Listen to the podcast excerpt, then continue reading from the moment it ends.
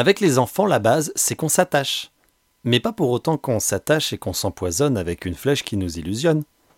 Bah non. Mais ça c'est facile à dire.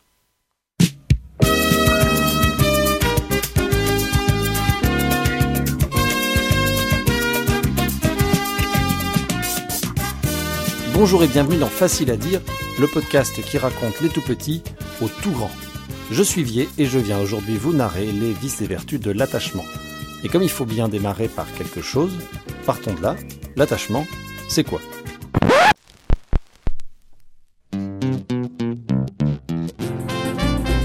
Allons faire un tour du côté des origines. Cette idée, elle résulte des études de John Bowlby. Ce brave psychiatre et psychanalyste britannique du début du XXe siècle suit les travaux de ses confrères Winnicott, Lawrence ou Hallow.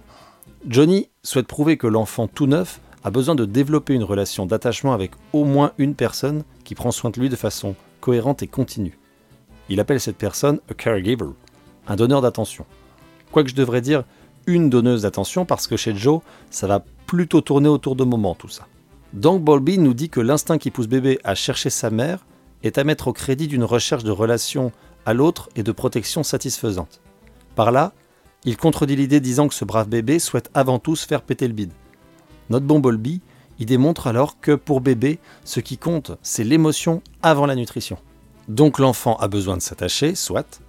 Pour cela, il va être en recherche d'un caregiver, qu'on sous-titre en langue de Poquelin euh, une figure d'attachement, soit aussi. Cette figure peut être le père, la mère, une professionnelle petite enfance ou une louve passant par là. L'avantage énorme de la louve, c'est la possible fondation d'un empire, mais ça complique aussi beaucoup les choses avec la CAF. La figure d'attachement sera de toute façon celui ou celle donnant le plus d'attention à l'enfant dans ses premiers mois de vie. Et même si cette figure peut être multiple et qu'il va forcément s'attacher à plusieurs personnes, notre bout de chou hiérarchisera tout ce petit monde dans sa tête. Et il a besoin de ce tri pour gérer plus facilement sa vie déjà rocambolesque et follement tumultueuse, à son échelle en tout cas. Une fois tout cela installé, laissons le concept ici présenté nous mettre gentiment la pression. Parce que si on est là pour entrer dans les clous d'une bonne figure d'attachement, c'est qu'on n'est pas venu pour compter les platanes. Ok? Il faut savoir que bébé c'est une éponge émotionnelle sans le côté qui gratte. Lui il absorbe, il déborde, et c'est à peu près tout. Il ressent très fortement ce qui s'anime autour de lui et il n'a pas encore l'équipement intellectuel pour s'en détacher, pour mettre tout ce bazar à distance de sa petite personne. Maman, papa ou nounou ne vont pas bien, ok, c'est sûrement ma faute. Je ne vais pas bien. Et je pleure. Une dent qui perce, ok, mais je dois le mériter et puis je vois bien que cette vie n'est que souffrance. Je pleure. Les tout petits enfants vont donc croiser au fil des jours des moments de grand plaisir évidemment, mais aussi, et c'est ça qui nous intéresse, des multitudes de situations de stress. Et c'est là que notre figure d'attachement, tel le phare de la croix menant les vieux gréments sains et saufs jusqu'au port de Logivy, guidera bébé vers le réconfort et le plaisir d'être au monde. Ta Parce que bébé ne pouvant réguler lui-même ses émotions désagréables, sa figure d'attachement va devoir lui filer un petit coup de main. Et ce coup de main aura sûrement à être répété bien des fois, et cela se fera sans doute au milieu des hurlements et des larmes. C'est là le premier rempart à franchir pour l'adulte caregiver. Parce que croyez-moi, de ma place de professionnel avec les bambini, c'est déjà très dur d'entendre pleurer un enfant.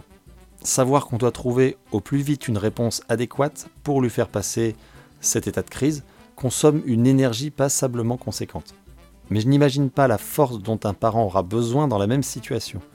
La charge émotionnelle est décuplée et la joie rationnelle de se reposer sur de jolis concepts n'est pas toujours présente. Donc, chapeau les darons.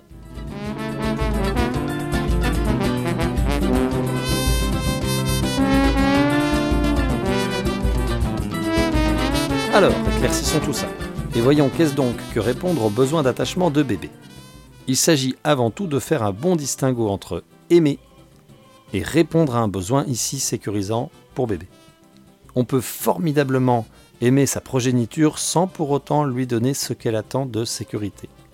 Et c'est là que je souligne de rechef la grosse pression que met cette théorie sur les frêles épaules parentales, mais j'en profite pour surligner également son importance et sa pertinence. Le bon attachement, et il faut entendre bon avec une farandole de guillemets, est dit attachement sécure. Il est le résultat d'un bon caregiving. Ça inclut en gros le partage émotionnel, la consolation, le soutien, la proposition de solutions l'aide apportée à l'enfant plus grand pour qu'il trouve lui-même ses solutions. Et pour mettre tout ça en branle, voici du conseil, des moyens et des beaux principes. D'abord, la répétition des gestes d'attachement. Pour le bébé, il s'agit surtout du contact physique sous toutes ses formes. Prendre dans les bras, parler ou chanter, croiser son regard, lui permettre de retrouver une odeur corporelle. Il y a aussi la continuité des personnes. C'est une façon un peu plus chic de dire que c'est mieux quand les personnes qui s'occupent de bébés sont les mêmes. Ça ne veut pas dire qu'il faut peu de personnes autour de bébés, mais il s'agit surtout de la régularité de ces personnes ici. Viennent la prévisibilité et la cohérence des réactions. En gros, il faut être prévisible et cohérent. Il n'y avait pas de piège. Les réponses aux situations de stress de bébé doivent être habituelles de la part du caregiver. Bébé doit s'attendre le plus possible à ce qu'on va lui proposer pour ne pas faire stresser son stress. C'est dans cette répétition que le petit trouvera au fur et à mesure des limites confortables lui permettant de placer son énergie euh, dans la découverte plutôt que dans l'appréhension. Et enfin, le mieux est de limiter les séparations en fonction de l'âge de l'enfant. Pas de piège non plus, hein, mais pas forcément simple à mettre en place selon le contexte familial et professionnel, mais j'y reviendrai.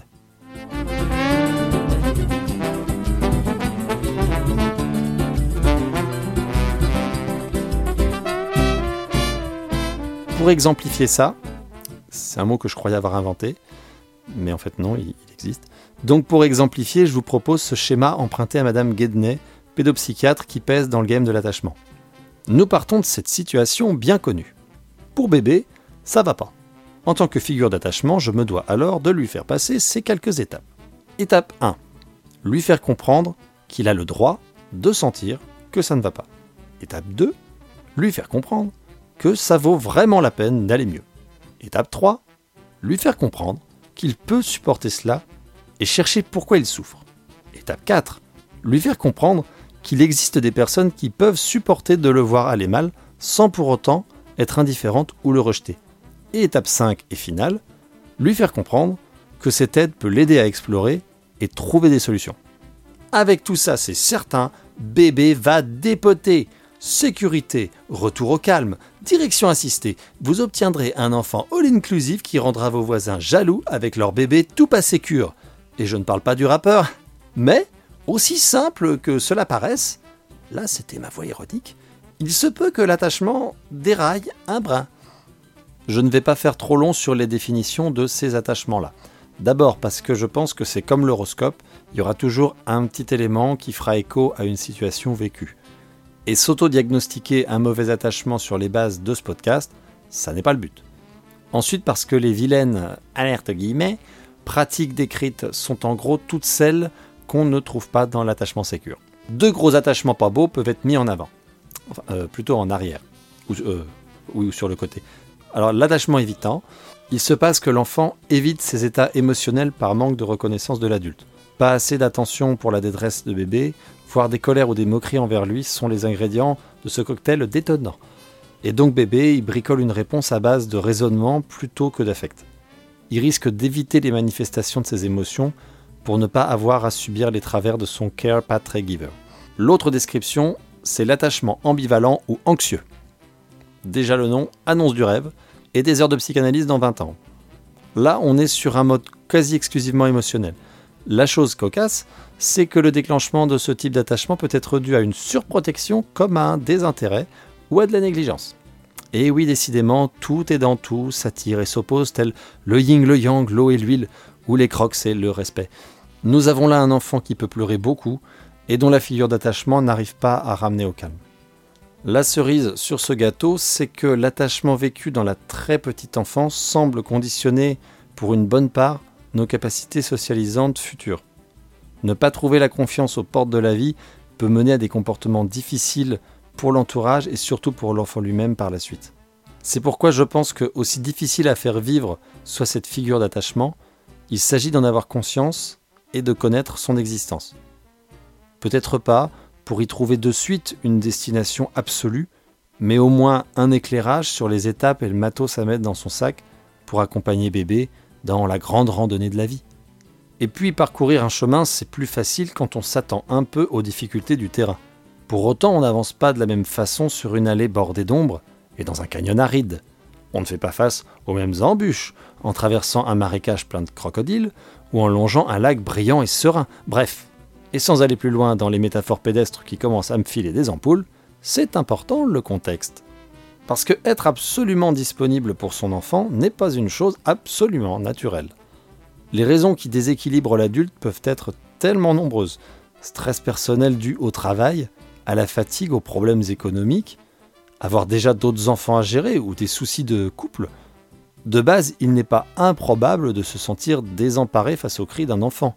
Alors si notre attention n'a pas les moyens de se tourner uniquement vers lui, si notre réserve d'énergie n'est pas suffisante pour mettre à distance nos propres douleurs, il arrive que la réponse donnée à bébé ne soit pas trop sécurisante. Tout ça ne justifie pas toutes les erreurs, les faux pas, les directions hasardeuses que peuvent prendre les personnes participant à l'éducation d'un enfant. Mais elles n'en sont pas moins des obstacles parfois trop grands pour qu'on les dépasse seuls.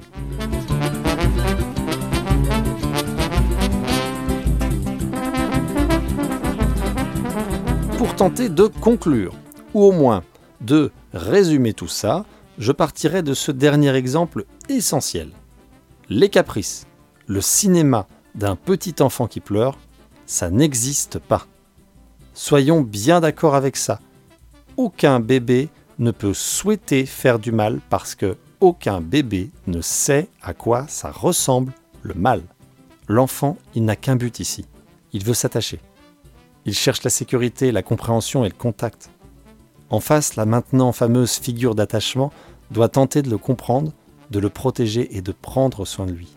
Bien sûr, bébé grandira et apprendra, fera sa vie, mettra plus ou moins ses difficultés à distance. Mais la possibilité que tout cela se passe bien est en partie due à la façon dont on l'aura pris en considération dans sa première année.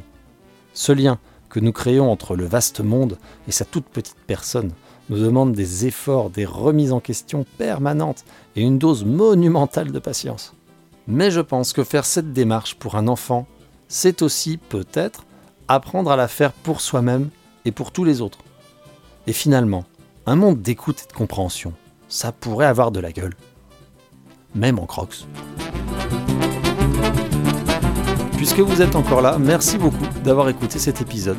On se retrouve sur internet et ses réseaux pour discuter de tout ça. En tout cas, je sais pas vous, mais moi, je crois que je commence à m'attacher. Mais bon, c'est facile à dire.